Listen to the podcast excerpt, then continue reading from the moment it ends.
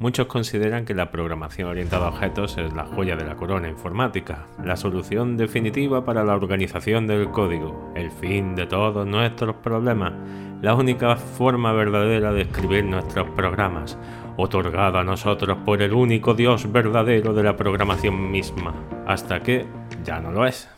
Así comienza un artículo escrito por Ila Sudanitcha en la publicación Better Programming de Medium bajo el título El desastre del billón de dólares. Y espera, no comiences aún a escribir ningún comentario porque en realidad el artículo tiene bastante trasfondo y quizás el título es una llamada de atención más que un dato real. Pero demos antes un poco de contexto. ¿De, dónde viene la programación orientada a objetos? ¿Qué es? ¿Cuáles son sus beneficios? ¿Y por qué de tantas críticas y desilusiones por el camino? Programando otra historia. Cada dos sábados en YouTube y Spotify. Síguenos. Para empezar, tenemos que poner de relieve a una persona que ha sido fundamental para llegar al punto actual de la programación orientada a objetos, Alan Kay. La historia de Alan Kay está repleta de serendipias, una serie de casualidades enlazadas que le guiaron en su carrera comenzando por cuando era joven en 1961 y se alistó al ejército. Al principio Alan no tenía ni idea de computadoras, pero corría el rumor de que para poder entrar en la sección del ejército del aire donde había computadoras había una prueba de aptitud y nadie la había pasado en su base. Fue estímulo suficiente y tuvo la destreza y aptitudes necesarias para superarla. En ese momento fue enviado a Randolph Field en San Antonio, Texas, y pasó una semana en la escuela de programación de IBM, donde aprendería el lenguaje IBM Autocoder y RPG, de Reports Program Generator o generador de programas de informes. Alan había estado estudiando biología en la universidad y matemática pura. Fue la carrera que continuó una vez se licenció del ejército. También trabajó como músico tocando en teatro y salas durante su último periodo universitario y para el NCAR, el The National Center for Atmospheric Research en Boulder, Colorado. Una vez se graduó, estaba demasiado cansado y no quería un trabajo de verdad, así que decidió buscar una universidad que impartiera un máster en computación para relajarse un poco. Le gustaba el clima de Boulder, así que decidió buscar un sitio con una altitud similar que tuviese ese tipo de grado y encontró la Universidad de Utah, donde en esos momentos estaban en su punto álgido las investigaciones de ARPA. Así, Alan se encontró a sí mismo en la comunidad ARPA, en los tiempos en los que se gestaba lo que más tarde todos conoceríamos como Internet. A esto, sumamos que Alan se encontró con Sketchpad, un lenguaje de programación con gráficos y con Simula, el verdadero precursor de la programación orientada a objetos, tras lo que podemos entender cómo llegó a elaborar la idea que más tarde acuñaría con ese nombre. La epifanía de los objetos. Aunque inicialmente no tenía nombre, esta forma de programación tuvo dos motivaciones principales por las que surgió. Por una parte, a gran escala. Cuando los proyectos de software son muy grandes, esta consistía en encontrar un mejor esquema modular, una mejor organización del código para sistemas complejos y así reducir esta complejidad ocultando los detalles. Y por otra parte, a pequeña escala. Cuando el software a desarrollar no es tan grande, era encontrar una versión más flexible de la asignación, cuando un valor debe ser asignado a una variable, y luego tratar de eliminar la asignación por completo. Pero comencemos con Sketchpad. Este sistema de comunicación gráfica hombre-máquina estaba definido en un documento que Dave Evans, el fundador del Departamento de Computación de la Universidad de Utah, daba a todos los que entraban a su oficina. Sketchpad inventó los gráficos interactivos por computador. El documento dejó perplejo a Alan y durante su estancia en el Departamento de Computación tuvo que hacer frente a tareas bastante sucias como arreglar errores en programas que otros ya habían intentado corregir. En una de estas tareas se topó con un lenguaje llamado Simula, con una documentación horrible por una mala traducción del noruego al inglés. Habían empleado mal las palabras activity de actividad o process de proceso, haciéndolas no coincidir con su definición en inglés. Tras tomar una impresión en papel continuo del programa y colocarla en el suelo ocupando unos 24 metros en el pasillo, otro estudiante de posgrado junto con Alan iban leyendo y gritándose descubrimientos al mismo tiempo que hacían anotaciones. Lo primero que les llamó la atención es que este lenguaje, a diferencia de Algol, que conocían mejor, no emplazaba en memoria elementos como si de una pila se tratase, sino más bien emplazaba estructuras de datos similares a las instancias de Sketchpad. Ese gran éxito le impactó y cambió a partir de ese momento. Había visto esas mismas ideas en otras ocasiones las suficientes veces para reconocerlas y finalmente tener una epifanía. Su especialidad en matemáticas se había centrado en álgebras abstractas y sus pocas operaciones aplicables a muchas y diferentes estructuras. Su especialidad en biología se centró en el metabolismo celular y la morfogénesis a mayor escala con sus nociones de mecanismos simples que controlan procesos complejos y un tipo de bloque de construcción capaz de diferenciarse en todos los bloques de construcción necesarios. Finalmente, todo lo aprendido con los computadores y en especial con Sketchpad y finalmente con Simula, le sirvió para llegar al concepto ya que todos usaban la misma idea aunque para diferentes propósitos. Una frase de Bob Barton, principal diseñador del computador Burroughs B5000 y profesor en la Universidad de Utah, se le quedaría grabada a partir de ese momento. El principio básico del diseño recursivo es hacer que las partes tengan la misma potencia que su todo. Por primera vez, pensaba en todo ello como un todo, como una computadora al completo y se preguntó, ¿Por qué alguien podría querer dividirlo todo en pequeñas y débiles estructuras de datos y procedimientos? ¿Por qué no dividirlo en pequeñas computadoras de tiempo compartido? Smalltalk y la programación orientada a objetos. Dicen que la necesidad incentiva la creatividad y los siguientes años, Alan los pasó trabajando en una computadora muy limitada llamada Flex. En principio, Cualquier intento de emplear Simula quedó descartado porque la máquina no disponía de suficiente potencia para poder emplearlo.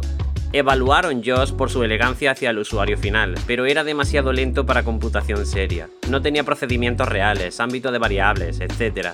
Otro lenguaje que era similar a JOS, pero con mucho más potencial, era Euler, de Niklaus Wirth, una generalización de Algol inicialmente, pero más parecido a Lisp en verdad.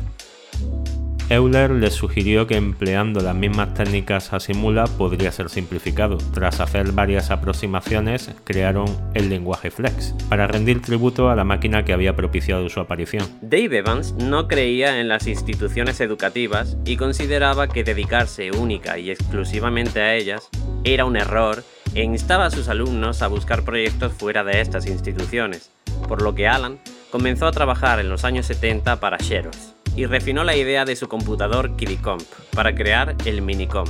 El lenguaje creado para el computador fue llamado Smalltalk.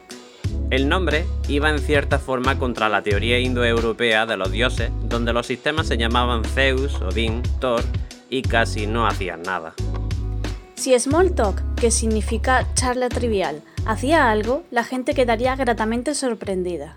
Pero el fundamento estuvo en que con Smalltalk se asentaban las bases de otros lenguajes como Flex, Planner, Logo o Meta2, que tenían muchos elementos de lo que Alan acuñara como la programación orientada a objetos. ¿En qué consiste la programación orientada a objetos? Mm, bueno, creo que no nos daría tiempo en un solo programa de exponer en qué consiste, pero lo intentaremos a grandes rasgos. Extraído de los apuntes de Alan Kay, la programación orientada a objetos se basa en la encapsulación de unos datos y un comportamiento que definen la entidad. Esta entidad puede instanciarse siempre que sea necesario, pero lo más importante es la comunicación entre estas entidades que se realiza por intercambio de mensajes. Además, las entidades pueden heredar las estructuras de datos y el comportamiento de otras entidades extendiendo su conjunto de datos y su funcionalidad. Hasta aquí todo bien. La programación orientada a objetos se veía presente en Simula, Smalltalk y otros lenguajes de la época que comenzaron a influenciarse por los conceptos de la programación orientada a objetos. Pero algo pasó por el camino. La religión inflexible. Las nuevas ideas pasan por diferentes etapas de aceptación, tanto desde dentro como desde fuera. Desde dentro, la secuencia pasa de apenas ver un patrón varias veces, luego notarlo pero sin terminar de percibir su significado, luego usarlo en varias áreas, luego el patrón se convierte en el centro de una nueva forma de pensar y finalmente se convierte en el mismo tipo de religión inflexible de la que se separó originalmente. Desde fuera, como señaló Schopenhauer, la nueva idea es primero denunciada como obra de locos, en unos pocos años se considera obvia y mundana, y finalmente los denunciantes originales afirman haberla inventado. Jan Stroustrup, creador del lenguaje C++, dijo en una ocasión que C++ no es eh, un lenguaje orientado a objetos, sino que C++ incorpora la programación orientada a objetos, pero puedes emplear C++ sin necesidad de crear una sola clase. Esta diferenciación le confirió cierta licencia a la hora de implementar la orientación a objetos agregando los elementos que consideraban y de la forma en que mejor encajaban en el lenguaje. Debido a la falta de seguridad y dificultad de C++, en Sun Microsystems, Java surgiría como un lenguaje orientado a objetos pero con la influencia de C++, que no era orientado a objetos. Este hecho le acarrearía el problema que Alan señalaría sobre las implementaciones de la programación orientada a objetos de los lenguajes basados de C++. Alan lo sentía cuando acuñó el término objeto para el tema, porque esto da a la gente la idea de que el foco está en el objeto, y esta es la menor de las ideas. La gran idea de la programación orientada a objetos era la mensajería, los mensajes entre objetos. La crítica. La programación orientada a objetos ha sido criticada por algunos ingenieros de software como un desastre de billones de dólares, debido a su complejidad y excesiva dependencia de abstracciones y patrones de diseño como decíamos al inicio. Pero también hubo otras críticas con respecto a las implementaciones de la orientación a objetos en lenguajes como C++ o Java. Nuestro ya conocido en el canal Edgar Dijkstra eh, dijo que los programas orientados a objetos eran una alternativa a los programas correctos. Otro conocido personaje, Linus Torvalds, creador del núcleo Linux, dijo que el lenguaje C es horrible y limitar tu proyecto al lenguaje C hace que la gente no la cague con cualquier modelo idiota de objetos de mierda. Ya sabéis, el bueno de Linux. Joe Armstrong, creador del lenguaje Erlang, señalaba que el problema de la orientación a objetos tal y como se practicaba es que cuando programas una banana, si quieres reutilizar este código, normalmente está tan acoplado al resto del programa que tendrás que tomar la banana con el mono que la sujeta y toda la jungla con ellos. La crítica de Joe viene del hecho de que la programación orientada a objetos proporciona a los desarrolladores demasiadas herramientas y opciones sin imponer los tipos correctos de limitaciones, y no cumple con sus promesas de modularidad y mejor reutilización. El código orientado a objetos eh, fomenta el uso de estado mutable compartido, que ha demostrado ser inseguro una y otra vez, y la encapsulación en ocasiones glorificada brilla por su ausencia. El código orientado a objetos típicamente requiere mucho código de plantilla, mucha burocracia, lo que puede provocar mucho ruido en la elaboración del código y que sea difícil de probar. Por su parte, Alan Kay no considera mala la idea de la programación orientada a objetos, porque cree en los conceptos y en la implementación de esos primeros lenguajes más fieles a sus ideas, pero considera a lenguajes como Java lo más angustioso que le ha sucedido a la informática desde MS2. En una entrevista conjunta entre Joe Armstrong y Alan Kay, Alan confesó que tras ver los fundamentos en que se basa Erlang, consideraba esa implementación más cercana a su idea de cómo debía ser la programación orientada a objetos. Conclusiones. Aunque el autor del ensayo inicial dijo que la orientación a objetos ha costado un billón de dólares, no deja de ser sin una cifra teórica y en verdad sin mucho fundamento. La crítica, como has podido escuchar, en su mayoría se basa en opiniones de personajes de renombre y en sus experiencias con esos lenguajes de programación. Es cierto que la programación orientada a objetos implementada en lenguajes como C++, Java, PHP, Ruby o Python eh, no se parecen a la idea original de Adam Kay sobre lo que debía ser la programación orientada a objetos donde cada elemento es un pequeño ordenador en sí que se comunica con el resto y mantiene su información. Sin embargo, y en verdad, esta visión se asemeja más a lo que conforma el modelo actor que a la programación orientada a objetos en sí. En este tema siempre habrá amantes y detractores para la forma en que evolucionó la programación orientada a objetos tal y como la conocemos hoy en día. Así que ahora te toca a ti. ¿Consideras que el autor del ensayo tiene razón y la orientación a objeto original es mejor y debería emplearse más? ¿Crees por el contrario que la gente se queja de los lenguajes que más se usan y por eso escuchamos de forma repetida siempre estas quejas? Ve a nuestra sección de comunidad y deja tu voto sobre si prefieres programación espagueti, estructurada, funcional u orientada a objetos.